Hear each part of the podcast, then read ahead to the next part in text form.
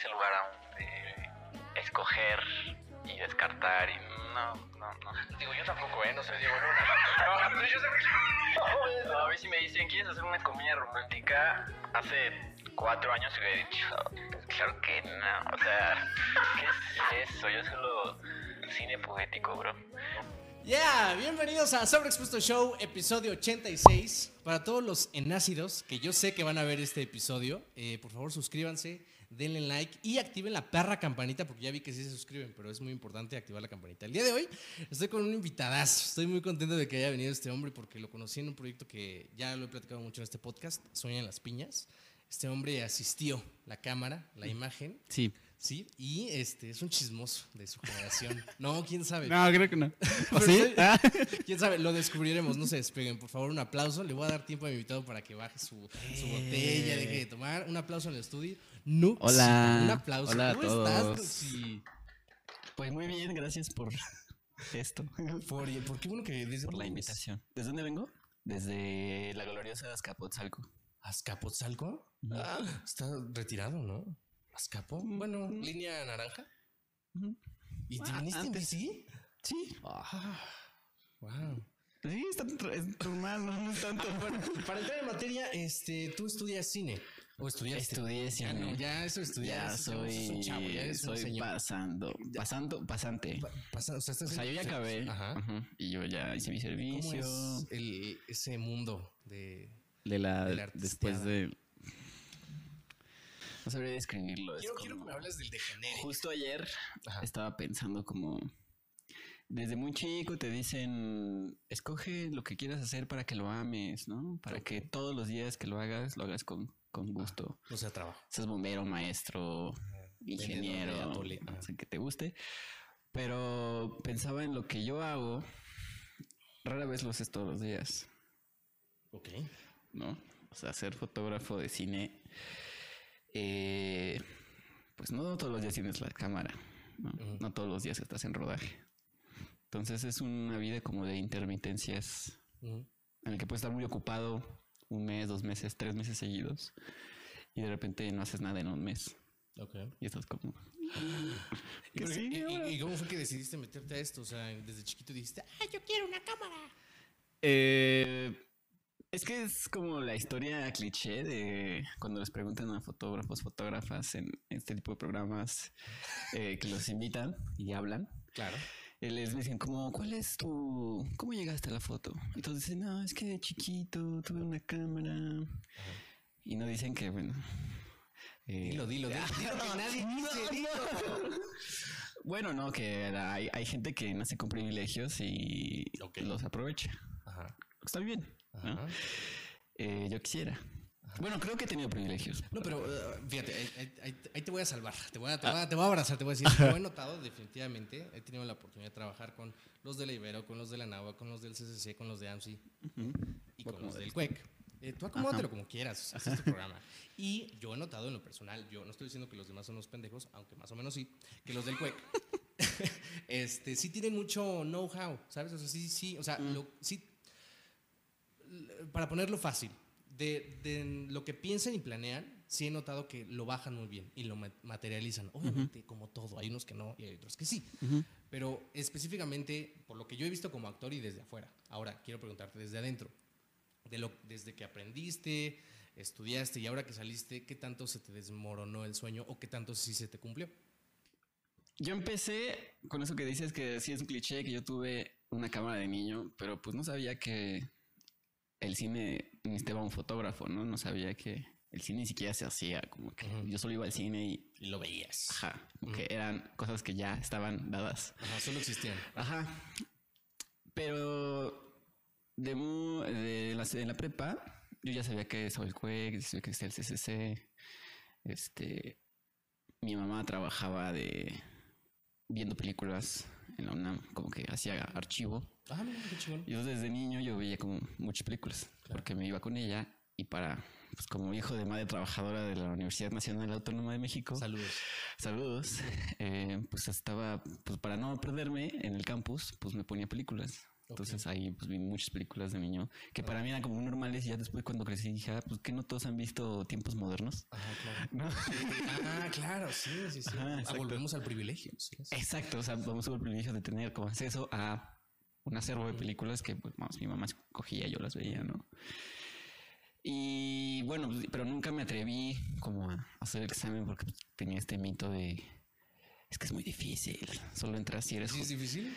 O sea, objetivamente es difícil. Mm, ¿O en qué radica? Sí, o sea, como decían a mí muchos amigos del CUT, que es la escuela como gemela de actuación, Los de teatro, pues aférrate. O sea, aférrate a eso.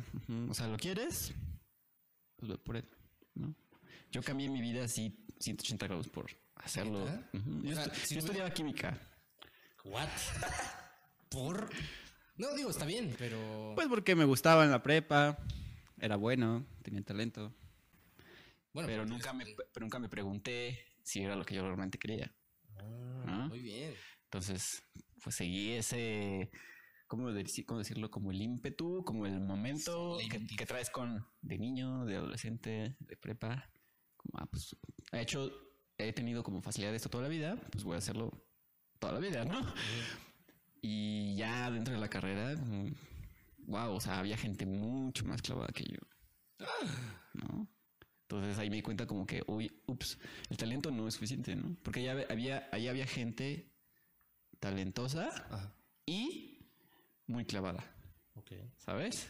Yo solo era medio talentoso. me gustaba. Ahí, estaba, ahí estaba. Exacto. Fíjate que yo me considero igual, ¿eh? Fíjate, sí, lo has dicho muy bien porque he notado que varios compañeros, cuando llegamos a diferentes proyectos, llegan es como, sí, yo, Stanislavski, y la chingada, y es como, ah, ok, bueno, ¿y tú qué vas a hacer? Bueno, yo soy el protagónico, ¿y tú qué? Pero, pero creo que no es tanto tema de clavarse, que sí es importante. Justo estamos platicando de, de qué tanto define al artista o el arte, ¿no? A veces, yo siempre lo he dicho, tener contactos es un talento. aunque Claro. La gente no lo quiere aceptar. Y De hacerlos y de... de- exacto, de ser uno tú propio y también de que confíen en ti, porque un buen trabajo habla, habla de que, o sea, creo que ya cuando te hablan y te invitan a un proyecto ya no es tanto de que tengas que, que definir que si eres bueno o algo, sino que quieres que el proyecto se amolde a tus intereses, ¿no?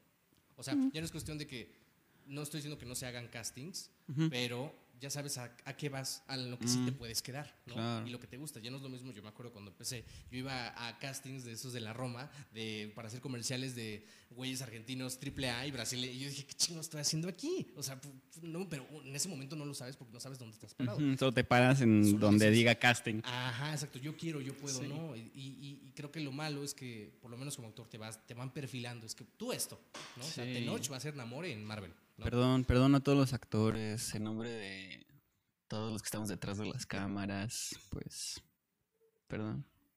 Pero Bueno, así es, o sea, así es la fotogenia. No, pero también al final, yo lo entendí en un momento, es que, o sea, ¿qué perfil quieres para contar tu historia? No va más allá de eso. Yo, yo, al- yo creo que lo entendí mal, pero yo creo que muchas veces no me he quedado en un, en un proyecto no porque sea malo, sino porque simplemente no es lo que están buscando. ¿no? Claro. Tampoco estoy diciendo que sea una verga. Sí. O sea, yo, yo, yo no estoy como en... Ese lugar aún de escoger y descartar y no, no, no. Digo, yo tampoco, ¿eh? No soy Diego Luna. No, yo sé que- No, a mí si me dicen, ¿quieres hacer una comedia romántica? Hace cuatro años hubiera dicho, "Pues claro que no. O sea, ¿qué es eso? Yo solo cine poético, bro. Ok. Oye, Pero- ¿cómo ha cambiado justamente tu Ah, percepción a pues eso? eso, pues cuando empiezas como a... Pues es que algo que pasa en la escuela es que te empiezas como a acostumbrar a las cosas que tienes. El equipo, la gente, los espacios, las facilidades. Entonces tienes equipo que pues afuera cuesta miles y miles de pesos. Ajá. Y afuera, pues si bien te va, te rentan cuatro centuries, una camarita. ¿Qué quieres? ¿Luces u óptica? Claro. Me ha pasado una y otra vez desde que salí. Y, y, por ejemplo, al momento de, de, de qué tanto, ¿cómo decides tú los proyectos de qué tanto me gusta y qué tanto quiero comer? O qué, o qué tanto quiero hacer lo que me gusta, pero también que me deje dinero. Porque Pues no- sí, sí, sí. O sea, ahí yo sigo como el ejemplo de un señor que se llama Ricardo Hernández. ¿Se llama Ricardo Hernández? No, Ricardo de la Cruz. De la Cruz. No lo sé, ¿Es el amigo. papá del de Coco? No, no, sé. O sea, es un fotógrafo, o fue un fotógrafo, qué mal que no lo sé, este mexicano que hizo como fotoperiodismo y hace unos años el Centro de la Imagen le hizo un libro, como un libro homenaje. Entonces yo lo iba pasando y dije, ah, esto está chido. Y estaba como así en remate, ¿no? Como al 50%. Me lo llevé, lo estaba leyendo, lo estaba ojeando y en el principio decía, como artista, pues que te quieres considerar artista, al menos como, como alguien que hace, que trabaja con la imagen tienes que hacer un balance entre tres como pilares. El trabajo personal, el trabajo artístico y el trabajo remunerado. Si te enfocas demasiado en uno, pues pierdes el balance de los otros dos. ¿no? Si te enfocas demasiado en el trabajo remunerado, es decir, haciendo comerciales, haciendo proyectos por encargo, cosas que realmente no te mueven ni te interesan, pero lo haces porque te van a depositar al final te empiezas como a marchitar por dentro, ¿no? Empiezas como a perder la luz. Si te, si te enfocas demasiado en el trabajo personal, pues una no comes y otra, pues nadie, nadie te ve y puedes como ensimismarte. Y si te enfocas demasiado en el trabajo artístico, pues bueno, yo creo que no está tan mal. en eso sí, enfócate. Porque como sea, pues. Sí, es, estás, un balance entre los estás dos. creando, ¿no? Estás dentro del medio, estás ganando dinero, es algo, un proyecto personal que, bueno, todos estamos buscando eso, ¿no? Que próximamente suenen las piñas en todos los cines de México. Es que justamente quiero llegar a ese punto porque eh, creo que los proyectos personales, al final del día, pues justo es eso. O sea, pones en ti lo que quieres hablar, lo que quieres decir. Pero específicamente en cine, y me di cuenta justo en las piñas, antes no lo había entendido, pero qué bonito es que muchas personas se están poniendo de acuerdo para un mismo objetivo. Que se vea bien, que se escuche bien, que haya una buena actuación, luego la parte de animación, o sea, que todo eso, y, qué difícil es confiar. Por ejemplo, ¿tú cómo le haces? O sea, te ha tocado dirigir, te ha tocado tanto cámara como el proyecto completo. ¿Cómo le haces para confiar? Es bien difícil, eso es bien difícil. O sea, depende qué tan mm, desapegado seas con lo que haces, ¿no? Porque al final es dirigir es decir sí o no, simplemente. Si una película está mala, es porque un director dijo sí o dijo no. No, son puras decisiones. El fotógrafo, los directores de arte, maquillistas, o sea, todos dan, llegan con propuestas, están como generando eh, como propuestas para la película, para tu idea, para lo que entienden por tu idea. Y tú dices, ah, sí, esto es lo que pensaba, o mejor, dale, sí, esto no es, no va. Entonces, pues yo como fotógrafo, por ejemplo, pues tengo que estar todo el tiempo eh, resolviendo y proponiendo, ¿no? El director a mí me dice una cosa y si esa idea no está como ya súper diagramada y justificada y tal, que pues rara vez sucede, hay que seguir buscando. Si te dicen que no, pues no, no es aquí. Entonces tienes que estar interpretando y mostrando todo el tiempo como qué, quiere esta persona llamada director. Ok, ok. Fíjate, estaba escuchando un comentario, no sé dónde lo escuché, pero dicen que en cine puedes vivir con... O sea, son tres cosas. Un buen guion, una buena dirección y buenos actores. Puedes vivir con dos. ¿no? O sea, con sí, dos. O sí, sí, sí. Buena, buena dirección, buenos actores, mal guion. Sí, pero no, no puedes vivir con solo una. ¿Sabes? no. vale O sea, mm, pues yo creo que sí puedes vivir. Fíjate, hablando de esto de que yo no haría una comedia hace cuatro años, ahora sí, las que quieran, ya, saludos. Este. Mm, se fue el pedo, me que, O sea, que a veces en cine se pueden trabajar con tres. Ah, sí, sí, sí. sí, sí, sí. Yo pensaba eso que el guion no importaba. Ajá.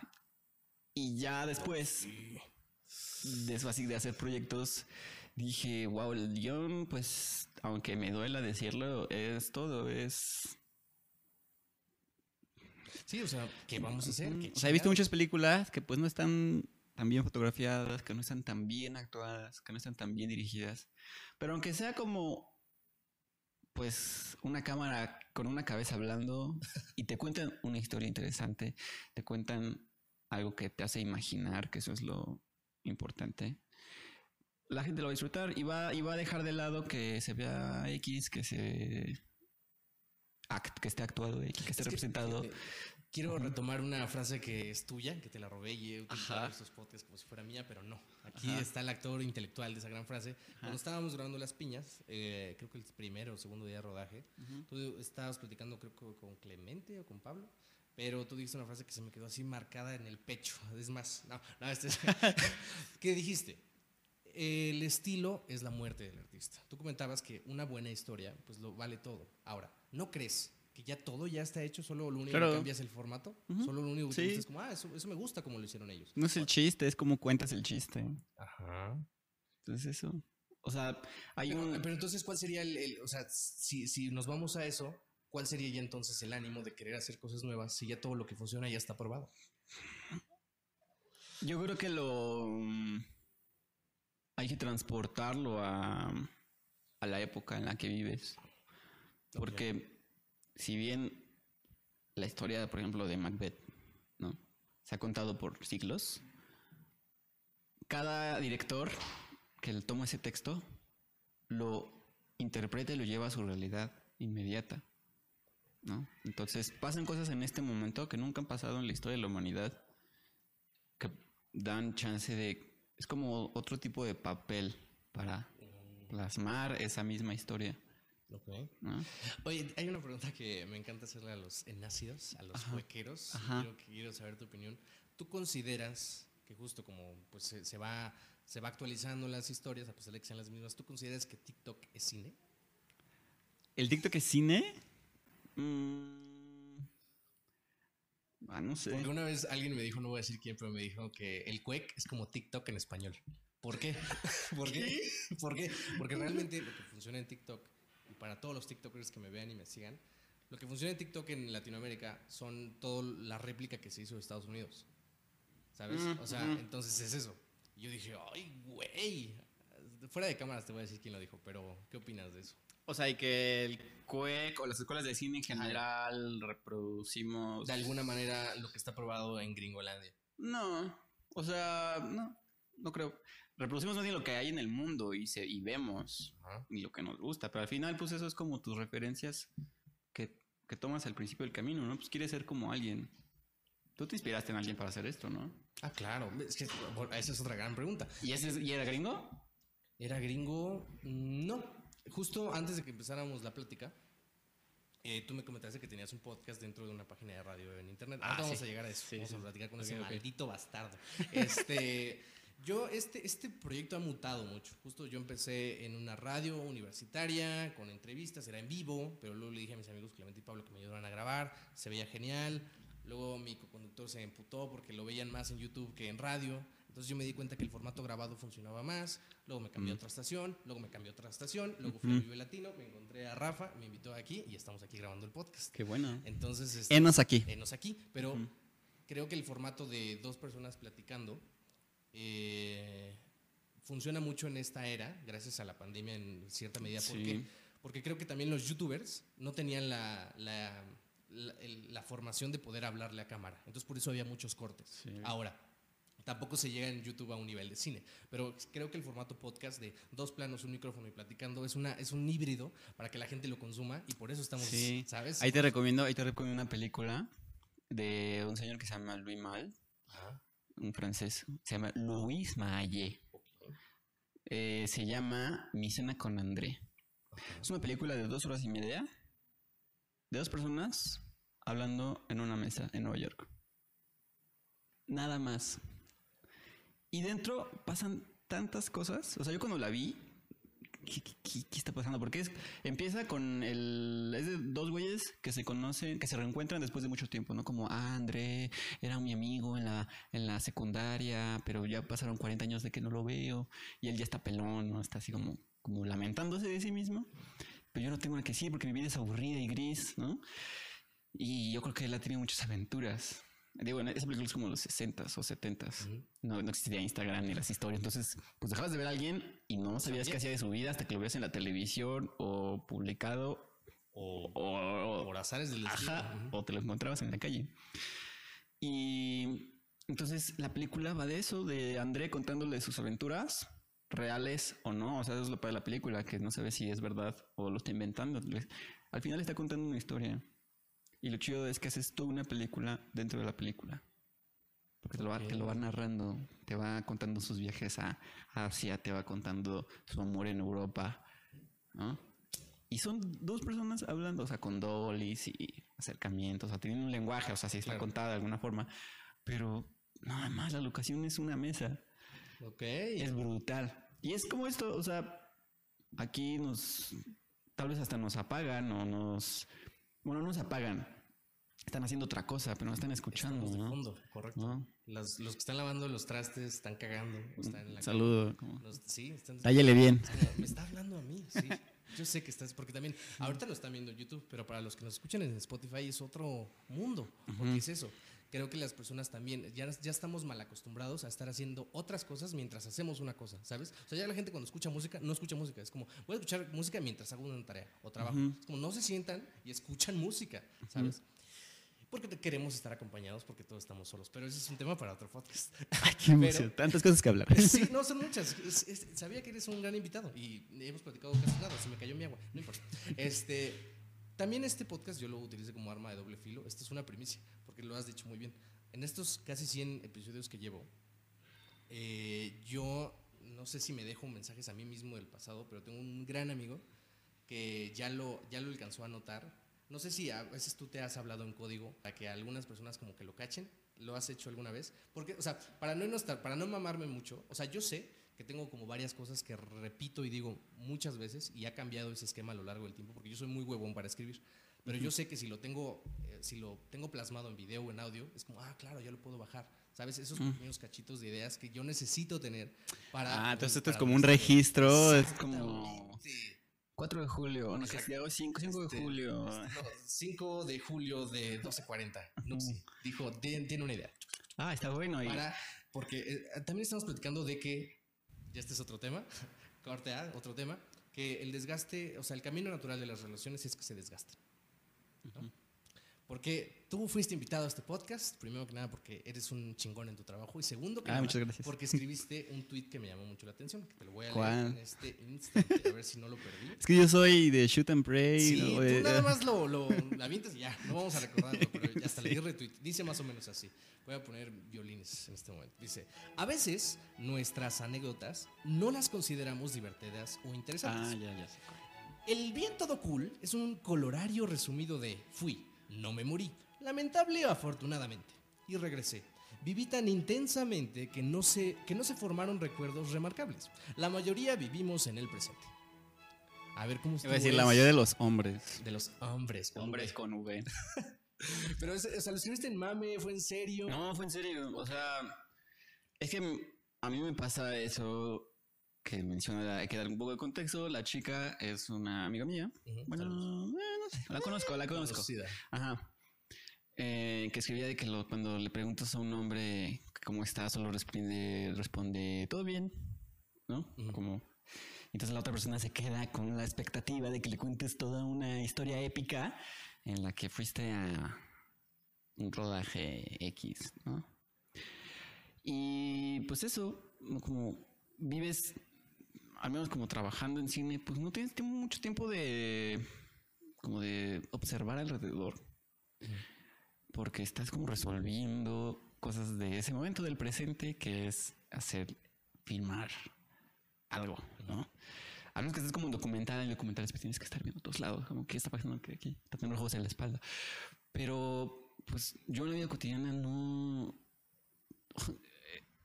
me cuesta trabajo. De hecho, yo tengo un buen rato haciendo lo siguiente, que es grabar un poquito de lo que tengo enfrente con mi celular, ¿no? Un minuto, o sea, menos 30 segundos. Y luego eso lo meto en un disco duro y eventual y alguna, algún día lo voy a editar. ¿no? qué chingón. Hace poco que tuve, fue un cumpleaños, dije, ah, pues voy a editarlo. Y se me borró porque formateé mi compu y no hay recién respaldo. Maldita sea. Pero bueno, el material está ahí. No, y aparte está en tu mente. Nunca va a desaparecer. Ujú. Pero ya llegó un punto en el que veo esos materiales y digo, verga, ¿dónde estaba ahí? O sea, ya no me, me cuesta un poco de trabajo recordar que hice ese día. Órale. Sí, entonces Y luego ayer, bueno, hoy en la madrugada me desperté como... Ah, ¿dónde estoy? Sí. Y mi cerebro como que empieza a trabajar, luego luego se despierta o ya está trabajando dormido, entonces por eso no descanso. y, y entonces me- así como que mi cerebro decía, es que estás, estás enfocado mucho en recordar y no en hacer una empresa. a las 3 de la mañana, ¿no? Y entonces dijo, ¿has visto ese meme de Morty Sí, despertando? "Oye, un momento, ¿qué pasó con las saladitas? Sí, Exacto, o sea, fui esa persona, pero como, como mi cerebro me estaba hablando, aunque fuera como estos, me- como esta conexión Ah, Como que estabas aleatoria. con la Exacto, realidad. Ya después me conecté y dije, ah, pues mi realidad es otra, ¿no? Como que me importa lo que hago, me importa recordar. Pero tal vez hay, un- hay una preocupación de que tengo que ser mi empresa. Pues exactamente, es que creo que lo que motiva más a las personas es justo ese eterno miedo de qué chingados voy a hacer mañana, no el aquí y el ahora. No, O sea, es como que, de, o sea, de qué, de qué se trata mi vida si no es un constante búsqueda de trabajo, de dinero, realización, reconocimiento. sí. Sí, yo creo que yo hubo un momento en el que me eché un poco eh, y estaba escuchando música y empecé a caer, me empezaron a caer un buen de 20 y dije, no, o sea, si lo termino de entender así, me, me voy me voy a aventar por la ventana. O sea, debo de estar... La batalla es, mi, es yo contra mí. O sea, yo con- no, no contra el otro actor, no contra... No, es... A mí me gusta, creo que las personas no disfrutan lo que están haciendo mientras lo están haciendo. Están como ese eterno de, ah, ya quiero que voy a subir este podcast y va a tener un chingo de visualizaciones. Claro, sí, yo ya ya, estás- Yo ya con platicar contigo, ya gané. O sea, eso ya es lo más importante para mí. Eh. Ya si algo pasa después, ya no es pedo mío, porque eso no lo controlo. Otra cosa, muy pocas cosas dependen de uno, muy pocas. Pero volviendo un poco al tema, porque estamos eh, divagando mucho, que está padre, está, está bien fluir. Eh, ay, fuck, te iba a preguntar sobre... Sobre el desgaste de las Sí, relaciones exacto, y sí, el recordar. desgaste de las relaciones. Que, o sea, creo que en nuestro trabajo está visto desde afuera, personas que no se dedican a ello, siento que está muy enaltecido. Es como, ah, no mames, hiciste una película. ¿Qué? ¿Sabes? Lo ven como si fuera algo, Sí, macro, algo como de, increíble. Pero volvemos a lo mismo, cuando ya te acostumbras, pierde esa magia. Porque ya encontraste tu estilo. Ya dices, bueno, pues a lo mejor no hice nada este mes, otra vez tengo que ir al rodaje, me voy a poner todo de negro, mis, ¿sabes? Que eso es un mito, ¿eh? Lo del vestirse negro. Yo no sabía, voy a ir con esta cara así siempre. Ah, sí. Así, Ah. Vi una foto de Roger Dickens, el mejor fotógrafo del mundo. Mándamela para ponerla en el podcast. Este, con una camisa blanca, así, reflector gigantesco, o al menos que sea como una propuesta. Este, pero, regresando. Ajá, pero, pero las relaciones, el trabajo, creo que todo se vuelve en un... Antes de empezar el podcast estábamos platicando sobre Bad Bunny y sobre Michael Jackson. Ajá. Y sobre qué hace un artista artista. ¿no? Que muchas veces es la parte mercantilista. Que venda discos, que sea un desmadre, ¿no? Yo antes no entendía mucho a Bad Bunny. Digo, si lo escucho, tampoco soy un extraterrestre, pero yo decía, ¿por qué es tan exitoso? Y una vez le pregunté a mi amigo Yael, oye, ¿por qué crees que es tan exitoso? Y estábamos en una peda y dice, ¿no ves? Todo el mundo perreando. Entonces es eso, o sea, es como, ¿qué te hace artista? ¿Qué te hace a ti, Nuxi, camarógrafo, fotógrafo, feliz? Porque se vuelve un apellido a lo que nos dedicamos. Es como Abraham Actor. No es Abraham Feliz, ¿sabes? Sí, sí. Sí, yo por eso intento como tener así como que la gente me gusta que me conocen como Noxy, pero no es mi ¿Y de nombre. dónde, ¿De dónde salió? Se me hace muy Es una historia Vas, para que es el momento. no, sorry. Lo está escuchando. O sea, justamente es eso, es como como un espejismo. ok, todos son. ¿No? Todos son fantasías. Entonces, es como una especie de firewall Ok. en el que yo puedo vivir tranquilo como mil, ¿no? Que bueno, da una idea de mí que a lo mejor no soy. ¿O sí? Pues es Ah, que le- ya, sí llega un punto en el que... No, no, no, sí, sí, como realmente estoy ¿Quién aquí. No sabes que no soy? sigues dormido en tu... es que eso es lo que más me gusta porque lo hemos platicado mucho en este podcast, que si tú le preguntas a 20 amigos tuyos quién eres, todos te van a decir algo. Y entre todos va a haber una verdad colectiva. Pero ninguno de esos te va a decir qué eres. Ujú. Ninguno. Se van a acercar a lo que ellos perciben. Lo voy a hacer. A ver, Voy a, así a sacar la libreta. Háganlo, y- háganlo, neta, háganlo. En este momento paren el podcast, manden el mensaje a 20 amigos y díganles, ¿quién soy yo para ¿Qué ti? soy? Sí, ¡Ay, cabrón!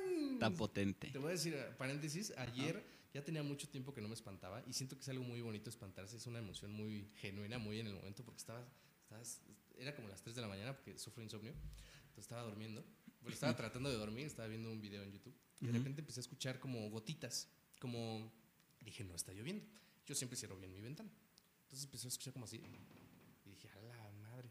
Y de repente Mm. volteo y en las persianas sale una pinche cucarachón de este pelo. Y Oh, mames, me cagué y dije, no, sí, es sí. cierto, no está pasando. Sí, Pero sí. o sea, como Sí, sí. buscando algo y dije, no, ¿dónde estoy viviendo? En el Amazonas.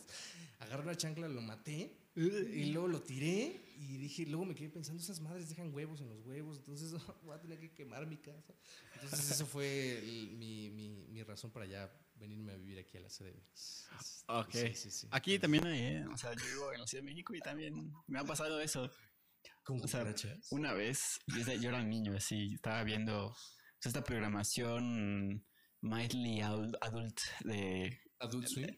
No, no, no, como de Canal 5, Canal 7, Ok, ok, ok. como esos programas que son- siguen siendo como familiares, pero ya no tan familiares. Los Simpsons. Los Simpsons. Claro. No, era como las nueve y media, diez de la noche. entonces. Entonces yo me estaba comiendo unas papitas, unas chips, unas chips así tremendas. Uf, Y de repente escucho que, que avienta como una bola de papel a la puerta. Así como. Se escuchó igual, la misma fuerza, el mismo sonido. Y dije, "Ah, pues fue mi hermana, ¿no? ¿Qué le pasa? Entonces veo y no, no hay. No hay ninguna bola de papel. Y en eso mis paredes eran blancas. Eran. Sí, bueno. y en eso veo así una cosita negra gigante y aún así una cucaracha. Yo nunca había visto una cucaracha de ese tamaño. Y deja de eso. Que, pues, Uno, hay que ahí se quede, que ahí se quede, ahorita se va. Voló, voló hacia mí. Me eché pecho tierra Sí, claro. y fue como... no, o sea, pero No, me sí. persiguió, ¿sabes? Te entiendo Me perfecto. persiguió esa maldita cucaracha y desde No, entonces... te sigue persiguiendo hasta el día de hoy. Solo mírate. Sí, sí, sí, sí, yo lo sé. créeme. Son cosas que creo que está bien de alguna manera enfrentarnos a eso. No, o sea, aunque no lo busquemos, solo pasó, Sí. ¿sabes? Y, y después de, de haber pasado eso, mi corazón seguía como, ¿qué acaba de pasar? No sé si volveré a ser el mismo, no sé, ¿sabes? Porque eh, regularmente, como me cuesta dormir, dije, si ahorita que estaba más o menos con sueño, lo alcancé a notar, ¿cuántas cosas no pasarán ahí en mi cama que no alcanzo a notar? ¿Sabes? Dicen que Las en promedio te, te comes como 70 insectos al año o en la vida. No lo sé. Pues digo, pues ya asúmelo, bro. Proteína. Nos estamos divagando mucho, pero bueno, ya regresando un poquito al tema de... No había tema, solo estamos fluyendo sobre los cenácidos, sobre los O cenacenses. sea, me preguntaste si el TikTok era Era, sí, era- hace media hora. Sí, el o- TikTok es cine. Eh, no. ¿O sí? No, no creo. O sea, el formato no lo... Mm. Porque Entonces, ¿qué sí es cine? pues yo creo que el cine debería de perdurar. El cine es memorable. Ujú. Hay una, hay una frase que me encanta que dice, el teatro te da prestigio, la tele te da popularidad y el cine te hace inmortal. Por eso a mí personalmente me gusta hacer más cine y curiosamente es lo que menos hago. Pues es que te digo, no puedes hacerlo todos los días. Es que también creo que eso es la magia también. Porque si, imagínate si eso fuera como trabajo de Godín diario, perdería la magia. Sí, Porque es como un evento de todos vamos a reunirnos. ¿Sabes cómo lo veo? Como, como un ejercicio ritual. Le decía a un amigo que me mandó el diablo Ah, que el, yo le decía, el cine es eh, el arte más antiguo del mundo. ¿No es la prostitución? Ok. no. Yo pensé que sí. El ar- bueno, eso según yo lo que digo. No, está bien. Porque es lo que te decía hace rato, esta película de alguien contándole algo a alguien. ¿no? Entonces, el cine no ocurre en la pantalla, no ocurre en... Exacto, No ocurre en la mente. son luces y... ¿Y, y no crees que eso mal, maleduca a las personas que dicen, ah, claro, lo vi en el cine, quiero que así sea mi vida? O sea, como que están justamente esa expectativa de, sí, no te quiero, Rafael, quiero que te vayas para que Rafael voltee y diga, no, eres el amor de mi vida. Y la abraza y le da un beso y es como, Pues, o sea, sí, va a afectar, tanto como afecta a cómo es el lugar en el que vives, con las personas que te rodeas, o sea, lo que tú consideras correcto, mm, como socialmente aceptable. la- lo- por ejemplo, lo más sencillo, la belleza. La belleza al ver a alguien. ¿Por qué te atrae?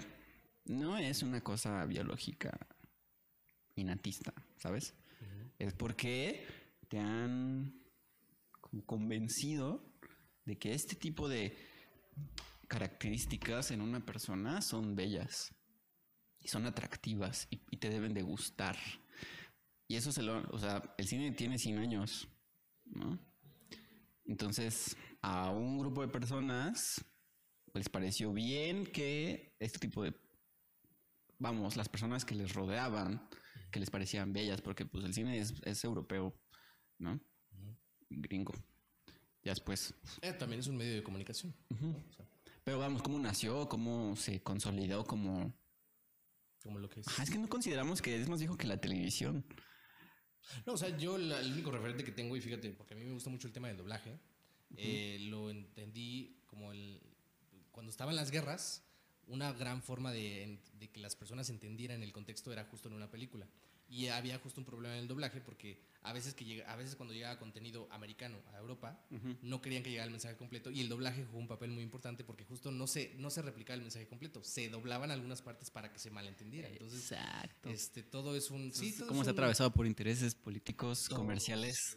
Todo. así. Todo es un tema mercantilista. Entonces ya no hay nada genuino, ya no, hay- no existe el amor. Mm.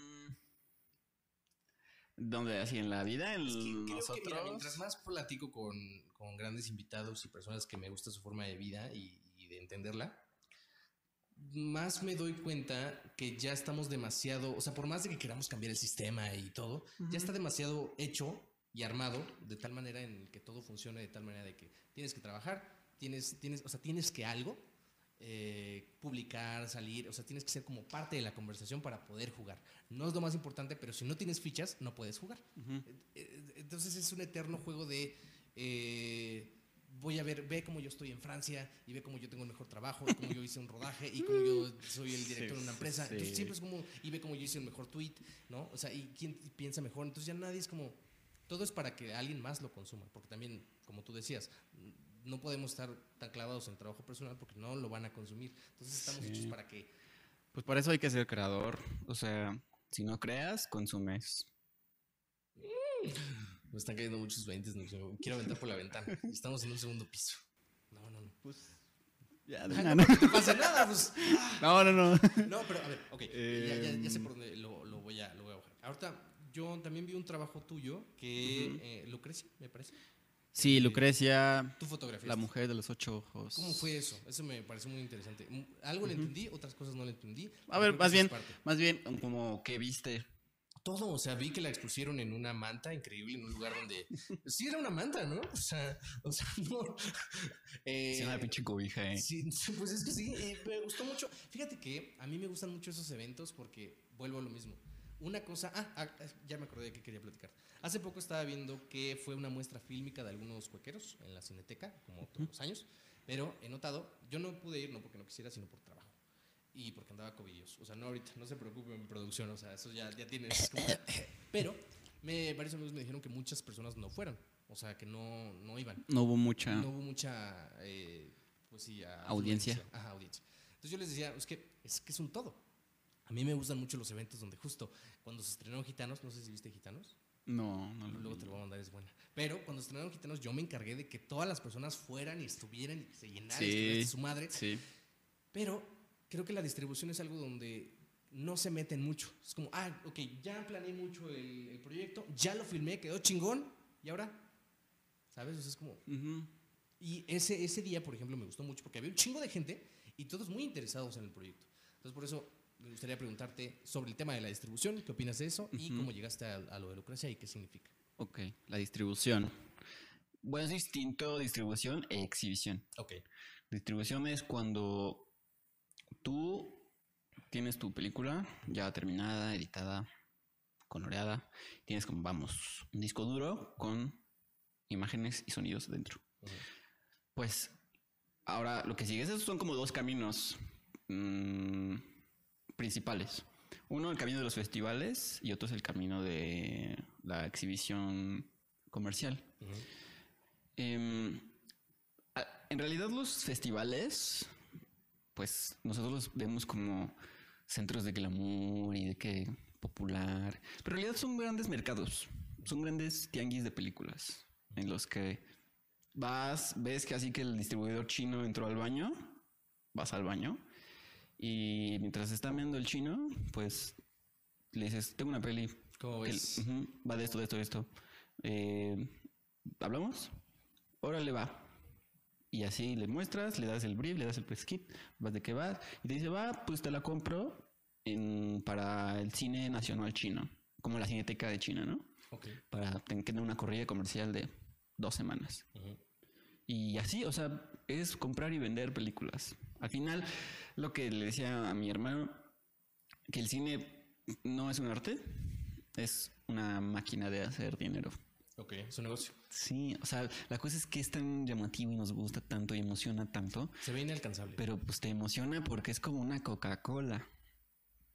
ok, a ver, eh, elabora, elabora. No, te, te tomas una coca y dices, puta, güey, está increíble. Me refresca, me hace sentir cosas. Vamos, porque ya somos adictos. Ujú. Y el cine es algo parecido, o sea, al menos el cine como que te mueve, que te emociona. O sea, es eso, quieres sentir cosas, quieres emocionarte, Ujú. ya sea que con un, con un, con un Twinkie o con una película comercial o, o sea, no hay, yo no veo distinción entre el cine Películas comercial. son películas. Películas son películas. Así sean de Adam Sandler, así sean de Eugenio Derbez. Todas son películas. Se hacen de la misma forma, se ven de la misma forma, se ven de la misma forma. ¿No? Ahí ya que la gente le pone su subjetividad y dice esto es y esto no es, poco importa. Pero pues eso, el cine es para vender. Así, así el director más perdido en inmensidad que trabaja solo con una comunidad de viejitos en los Alpes tiene la, la ilusión de que alguien vea la película, ¿no? Y, y sabe a quién, sabe quién la va a ver y sabe quién se la va a comprar. Si es un director experimentado, pues, director productor. Claro. ¿no? Hay algunos locos, sí, que producen y nadie más los ve, pero vamos, son tres, ¿no? Que tienen el dinero y el tiempo de producir sin que se vea. Fíjate que sí me he dado cuenta que hay muchos creadores que tienen el, el equipo, pero no tienen nada de idea, nada de idea. Y nada más justamente de eso viven, de dar llamados, se traen a todo el equipo, hacen una basura y están felices con su película. O sea, y tampoco la quieren vender porque no necesitan venderla. ¿no? La maldistribución de... de- Sí, y, y bueno, y ya, supongo que ya sabes, ¿no? Cómo es la distribución aquí en México, la exhibición, de los monopolios. Sí. O sea, ¿no sé quieres que hable de eso? Sí, vamos a hablar de eso. Bueno, eh, cuando tú haces una película en México, eh, hay como varias formas de hacerlo. Una con inversión privada, dos con inversión privada con como Estilo. dinero del Estado, ajá, con dinero de impuestos o con dinero propio. Entonces, el de las de dinero propio pf, son muy poquitas y con muy, pro- muy poco presupuesto porque pues la gente no va a decir, ah, tengo 11 millones de pesos, los voy a hacer en, los voy a gastar en una película que nadie va a ver, ¿no? No conozco a nadie que haya hecho eso. Eh, estas las, las producciones nacionales que son dinero a fondo perdido, que es, que es, fíjate, esas son películas que sí deberían de estar pensadas para hacer arte. ¿no? Son películas que tienen apuestas arriesgadas, que tienen eh, otras búsquedas, ¿no? Que al final terminan siendo refritos del cine europeo Porque ya está comprobado que funciona. pues por- no, porque creen que funciona así. ¿no? Entonces, en lugar de buscar una imagen propia mexicana, o sea, tú ves una película japonesa y dices, verga, eso es, eso es japonés. Así sea comercial, de artístico, eso es gringo, eso es inglés, eso es francés. Lo, lo tenemos bien perfectamente ubicado porque construyen su propia imagen. Acá como que nos da miedo de tener nuestro propio Nuestra, nuestra propio propia discurso, visión, nuestra exacto. propia-. Digo, tal vez eso es lo rico de, de, de México, pues es tan diverso, entonces pues las, no hay como un solo cine, ¿no? Hay muchas, muchas propuestas. Eh, y bueno, esas las películas como del Estado son como películas que deberían de ser de arte, ¿no? Porque son patrimonio cultural de la nación. Y las películas de inversión privada, que son hechas para ganar dinero, ¿no? La, las producciones de Netflix, bueno, todo lo que sea plataformas y todo lo que sea como Eficine, bueno, creo que no existe Eficine, que era como una cosa, por ejemplo, lo- las películas más taquilleras de la historia del cine mexicano, que seguramente las conoces, eh, se hicieron con esos, en esos parámetros, o sea, es como un dinero que dan las empresas que van a pagar para Hacienda, pero eh, las terminan, ese dinero que no llega a Hacienda se va a la producción de películas. Em, y entonces son esos como esos caminos. ¿Qué pasa? uno quiere que las, los productores quieren que las películas generen dinero. Entonces siguen fórmulas, siguen discursos, hacen refritos para gustar al público está bien. O sea, si quieres hacer una película, si quieres arriesgarte a hacer una película que va a ser taquillera, por más boba, tonta que sea, dale, ¿no? Pero pues se van a enfrentar al coloso de la distribución, de la exhibición que es Cinepolis y Cinemex, ¿no? Y esa banda, bien o mal, está cooptada por Hollywood. No es algo que mucha gente no sabe, pero que es a Cinepolis les casi casi los amenazan diciéndoles, ¿quieres Spider-Man? Va. Pero con Spider-Man te voy a mandar otro paquete de 20 películas de mierda. O sea, ¿te has visto como esas películas que de repente están? Chingo está haciendo Masha y el oso 9, sí. sí. Exacto. Te mando Spider-Man, que es de lo que Lo que va a vivir el cine, lo que, todo el mundo lo va a ver. No que no es de vender entradas, es de vender palomitas. Claro, todo alrededor, toda la experiencia. Sí, o sea, no, no es de. O sea, vas a una película que tiene una persona en la sala, ¿no? Sí. Ellos viven de vender palomitas. Que no te digan otra cosa, ¿no? Entonces, si quieres esa película que te va a hacer vender palomitas, te doy este otro. Y, haz- y les tienes que dar exhibición, o sea, no, no es. No es, Entonces, no es de- ajá, exactamente. Entonces, lamentablemente, en México, al estar tan pegado a Estados Unidos, pues el bombardeo es masivo. O sea, hacer una película en México que tenga una salida comercial en estas dos cadenas y que le vaya bien es bien difícil. Bien, bien, bien, bien difícil. O sea, uno vive de hacer películas de lo que te dan para por hacerlas, no de lo que puedas ganar. Es feo. Sí, pero es que creo que le diste el clavo y lo más importante es eso. O sea, creo que los, los tomadores de decisiones no son ni el director ni el productor, sino el empresario que tiene la lana y dice, yo quiero poner en esto. Entonces ahí está, no estoy en cine, sean empresarios imbéciles. Ahí está. Sí. O sea, Porque es que volvemos al dinero. O sea, es que es eso. O sea, la- un empresario no, no va a invertir en algo que no sabe que se le va a regresar.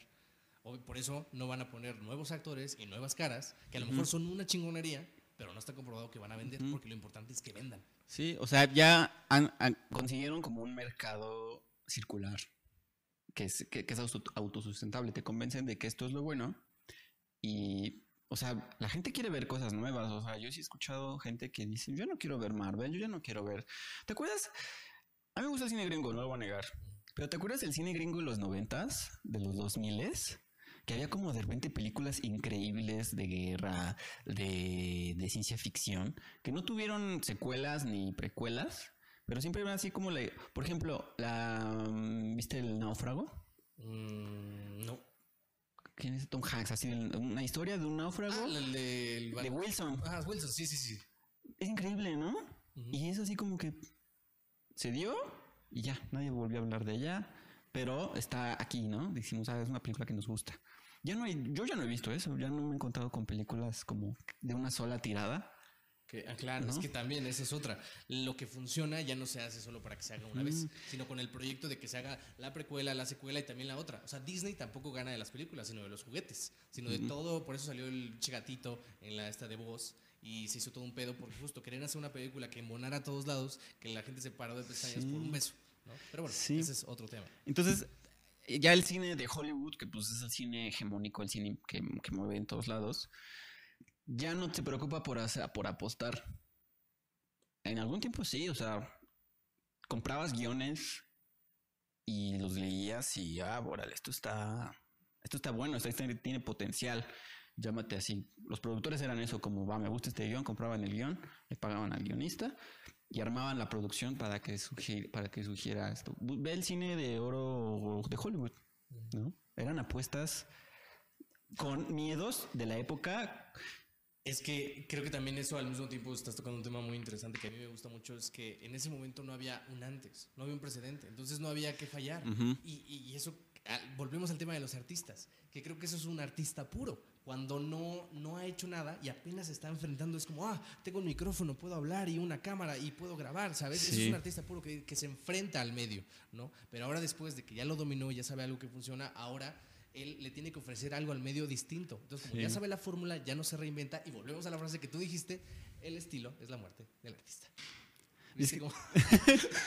Sí, y es que, cuadra. y es que no tomamos en cuenta también, es lo que estaba pensando como las imágenes, ¿no? Ahorita estamos la idea de, hay imágenes por todos lados. Yo creo que siempre ha habido imágenes por todos lados. Más que ahora, menos que ahora, pero siempre ha habido como... Ah, sí, ahora se visibiliza más, Ujú. es distinto. Pero, ¿cuáles son las imágenes que perduran? Es memorable. ¿No? Entonces, así como hay imágenes que perduran, en esas películas que yo te digo del, de Hollywood a viejito, hubo muchos fracasos. Cientos, ¿no? Hubo gente que acabó en la ruina por pero pues se perdieron porque sus porque pues fue un gran fracaso, ¿no? Entonces ahora lo que se quiere es no fracasar. Eh, ah, Vamos a, vamos a alargar la frase, ¿no? El, el- el estilo es la, la pero también el miedo a fracasar. Entonces, sí, es que las eso te detiene, ¿no? Como que no quiero fracasar, no quiero ser olvidado, pero pues es mejor la obra mal hecha que la que no existe, Correcto. ¿no? Y pues movernos con, con ese con ese sentido y ya, que pasó que tenga que pasar. Maldita sea, no estás muy cabrón. Estás dejando muchas cosas, ¿eh? Sí, sí, sí. Pero ver, ya, ya estamos llegando al final del podcast. Ya, lamentablemente, ya se nos fue una hora, Manix. ¿Neta? neta, ya, sí, sí, sí, sí. Pero no quiero que nos despidamos sin que. Eh, íbamos a platicar un poquito de Lucrecia. Ah, sí, sí, sí. Bueno, esa fue la historia de De la la distribución y la triste historia de... del, del cine en México. Y bueno, eh, ¿cómo llegué a Lucrecia? Rápidamente fue el proyecto de una amiga que es eh, egresada del CUT y escribió esa obra como por dos años en la pandemia. Y Originalmente era una hora. originalmente era un texto dramático para que estuviera en un escenario, con lenguaje de teatro, con actores de teatro, ujú, en un teatro. Claro. Pero llegó la pandemia y hay un programa en el- la UNAM, en el Teatro UNAM, que le dan un dinero, muy poquito, para hacer una obra a los alumnos y recién egresados eh, que presenten un texto, un proyecto. Entonces, en ese entonces, como no se podían hacer eh, presentaciones en vivo, pues lo más fácil de pensar es como hagan, una, hagan un video, ¿no? Ah, bueno. Un videito. Ajá, sí. Algo de. ¿Cómo, No, cómo- algo- cómo le llaman? Este. Interdisciplinario. Pero pues como un video para internet, va. Em, entonces, ella me llamó y lo fuimos armando ella desde como una exploración teatral. De, de cuerpo, de trazo, vamos, desde la dirección de actores. Y yo me fui incorporando como poco a poco para convertir esas imágenes en imágenes cinematográficas. Que al principio Lucrecia no iba a ser una película tampoco. Iba a ser un video de internet literalmente en el que tú podías elegir qué, qué querías ver, qué querías explorar. Porque era como la historia va de, de tres perspectivas distintas de los hijos. Em, queríamos como, ah, pues quieres ver la perspectiva del hijo, quieres ver la perspectiva de la que cree que se suicidó, quieres ver la perspectiva de la que crees que a los abandonó, ¿no? Eso implicaba hacer la misma película tres veces con diferentes lenguajes.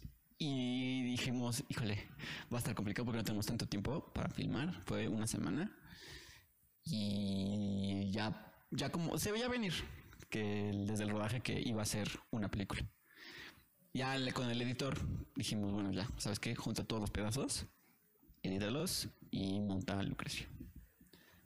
Pero, pues, ¿qué te pareció? Como, No, fíjate que. ¿Qué te hizo sentir? Soy muy. Hasta eso, no sé si ya me he hecho un ojo clínico, Te pero no tanto por conocer del lenguaje, sino por verlo del otro lado. Sino que digo, esto no lo hicieron a la primera, esto cuántas veces lo hicieron, porque yo, yo me pienso como actor ahí, digo, ¿cómo resolvieron esto? Digo, ah, claro.